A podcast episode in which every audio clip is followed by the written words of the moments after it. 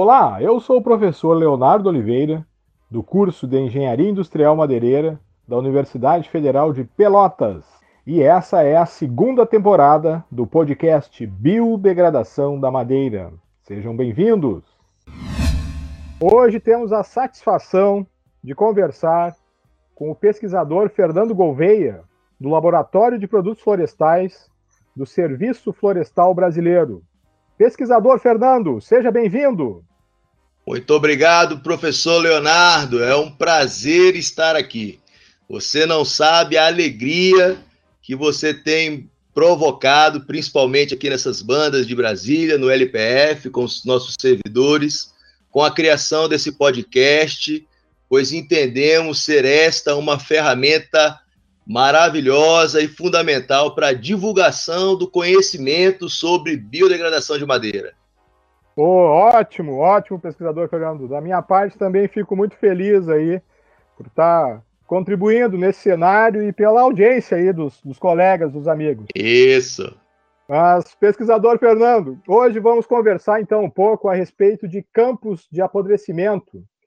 E lhe faço já a primeira pergunta.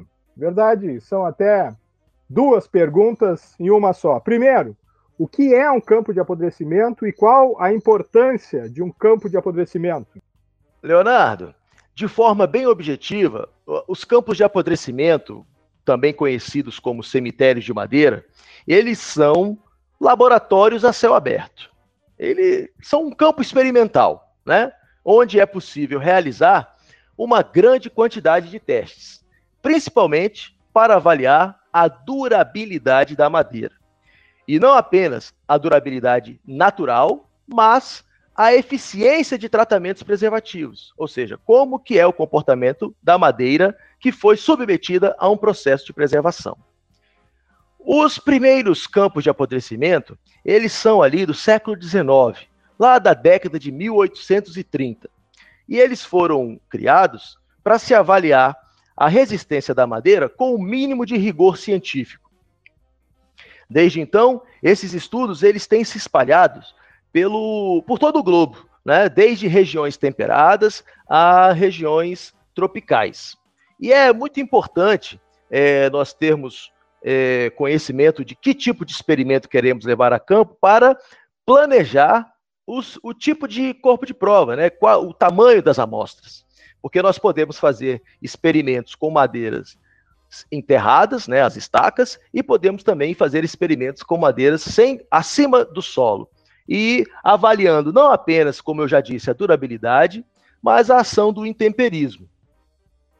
Agora, é, o que eu acho importante nesse tipo de experimento é poder determinar, ou pelo menos inferir, a durabilidade da madeira. Porque entendendo essa propriedade, que é muito importante, nós podemos fazer uso dela para avaliar e indicar em como essa madeira pode ser utilizada.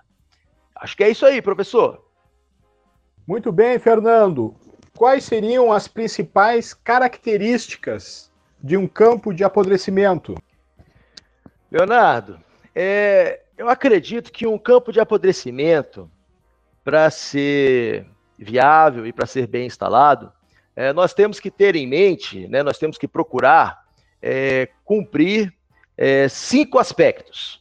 Né? Eu digo aí quais são. Que ele seja natural, acessível, seguro, representativo e expansível. E eu vou detalhar cada um deles. Por que natural?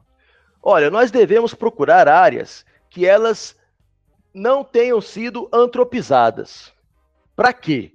Para que eu possa garantir que os agentes deterioradores presentes ali naquele, naquele espaço possam atuar de forma plena, de forma intensa sobre a madeira.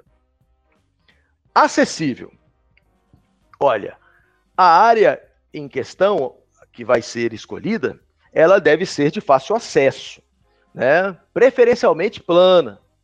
E por que isso? Para que a gente evite transtornos desnecessários com relação ao transporte das amostras para o lugar. Né? ah, nós temos que ter em mente que, uma vez estabelecido o campo, as visitas serão periódicas. E se você tem um campo de difícil acesso, dif difíceis serão as visitas e as inspeções que deverão ser feitas. Seguro. Olha, o campo ele deve ser minimamente protegido, né? Porque o que a gente não quer, o que a gente quer evitar, é que um experimento que seja que está sendo instalado possa ser danificado por vândalos ou por ação de animais ou, ou algo do tipo, né? Então assim, o local ele deve ter um mínimo de vigilância. E a área, se possível, cercada e identificada, né? Para evitar esses aborrecimentos. O, o, a área do campo de apodrecimento ela também deve ser representativa, ou seja, é um, o, o local ele deve ter condições é, dafoclimáticas que possam ser comparáveis com outras regiões do globo, né, para que o seu estudo possa alcançar o maior número de pessoas possível. Né? Se eu escolho um lugar é, com características muito peculiares, o, os resultados obtidos nesse campo eles só valerão para aquela região. E, finalmente, esse campo deve ser expansível. O que, que é isso? Os testes realizados nos campos de apodrecimento, normalmente eles são duradouros, eles são longos, né? E pode ser que você demore a ter algum resultado. E, e pode ser também que você, antes desses resultados finais, você tenha a intenção de colocar ali um novo experimento. Então é interessante que você consiga ampliar essa área de estudo, né, a área do campo, de tempos em tempos, para que você possa é, ter uma quantidade é, contínua de testes em andamento. Agora, tem uma coisa também que a gente deve levar em consideração, é a necessidade de manutenções periódicas no local. Porque é o seguinte, dependendo de onde o campo de apodrecimento ele é instalado, a regeneração natural ela vai ser intensa.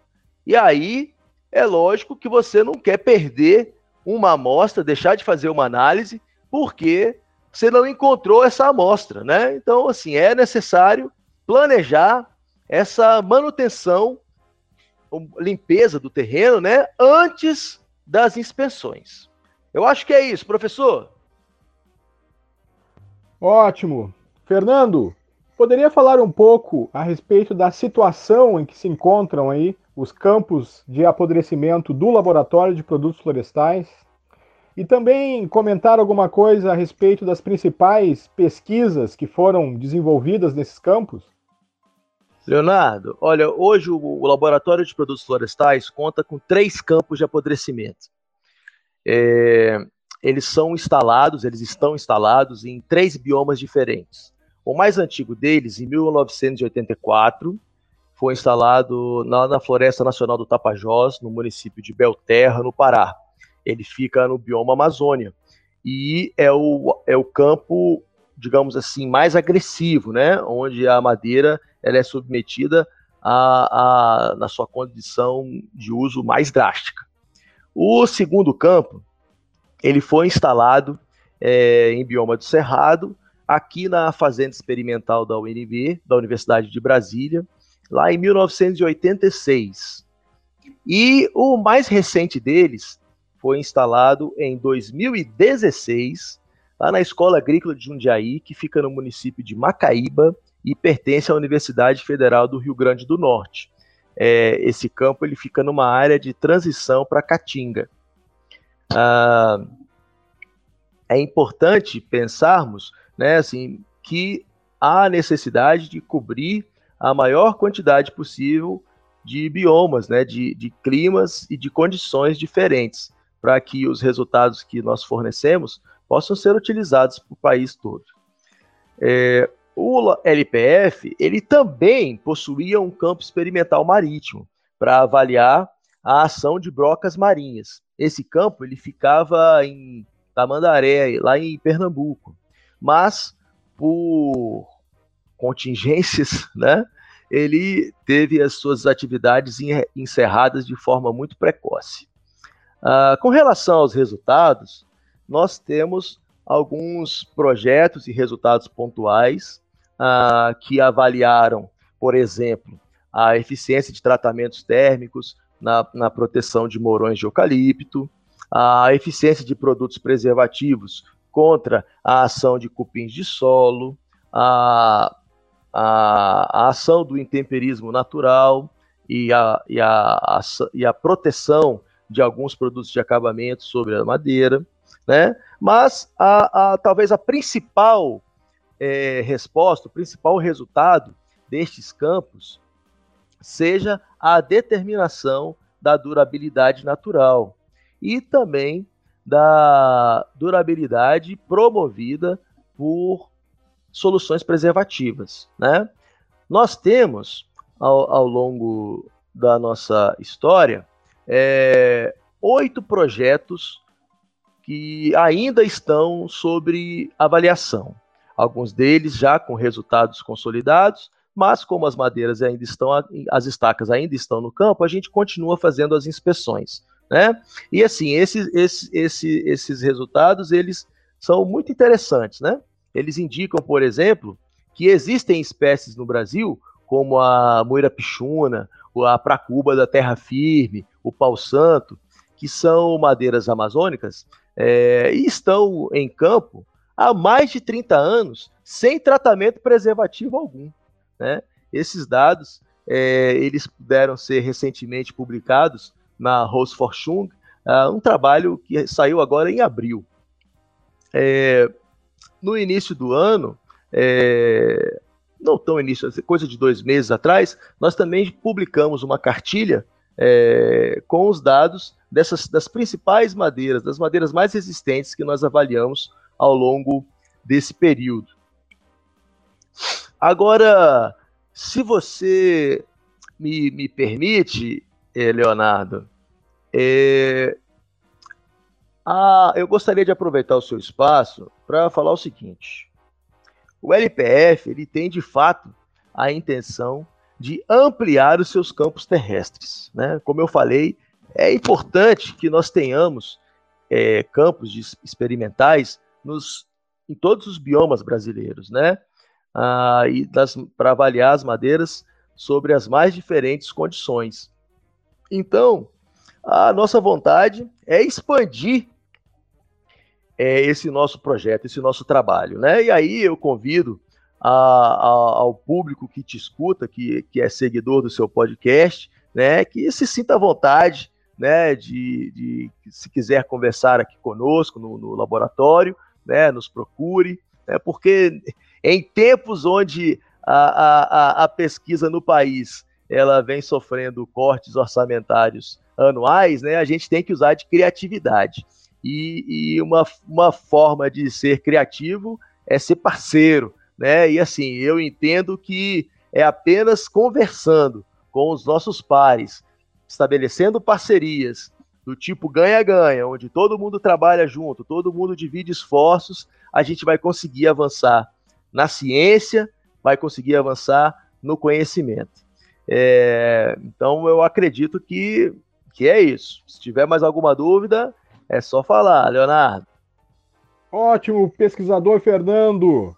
Ficou muito claro, eu acho que deu para ilustrar bem aí a situação dos campos de apodrecimento do laboratório e também, né, essas importantes contribuições aí que, que acabaram uh, saindo aí desses campos de apodrecimento.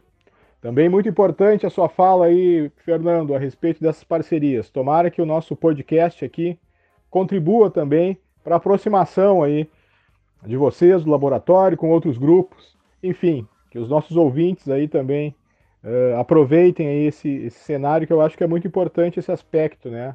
Acho que é um momento cada vez mais de, de cooperação entre os pesquisadores aqui no nosso país.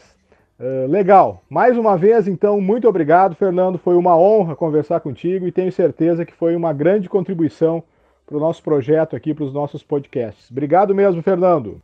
Ô, Leonardo, eu que agradeço o convite por participar do teu podcast. É um prazer poder contribuir aqui com a, a nossa experiência, a, o que, que a gente tem vivido, trabalhado ao longo desses anos. E como eu falei na, na minha fala anterior, e reforço, né? A, o Laboratório de Produtos Florestais está aberto para quaisquer parcerias, né? Que nós entendamos aí ser produtivas para o desenvolvimento das ciências da madeira no país. Né? Eu sei que todo mundo aí faz um esforço danado para divulgar é, este conhecimento e como eu acredito, né, é junto que a gente consegue ir mais longe, né? Então é fazendo essas parcerias, trabalhando junto de forma coesa, a gente vai conseguir vencer todas essas dificuldades que nos são impostas. Fica aqui meu abraço, meu agradecimento e coloco o laboratório à disposição para quaisquer necessidades futuras e qualquer ajuda que seja necessária. Um abraço, até mais. Com isso, então, encerramos mais um episódio do nosso podcast Biodegradação da Madeira. Muito obrigado e até a próxima!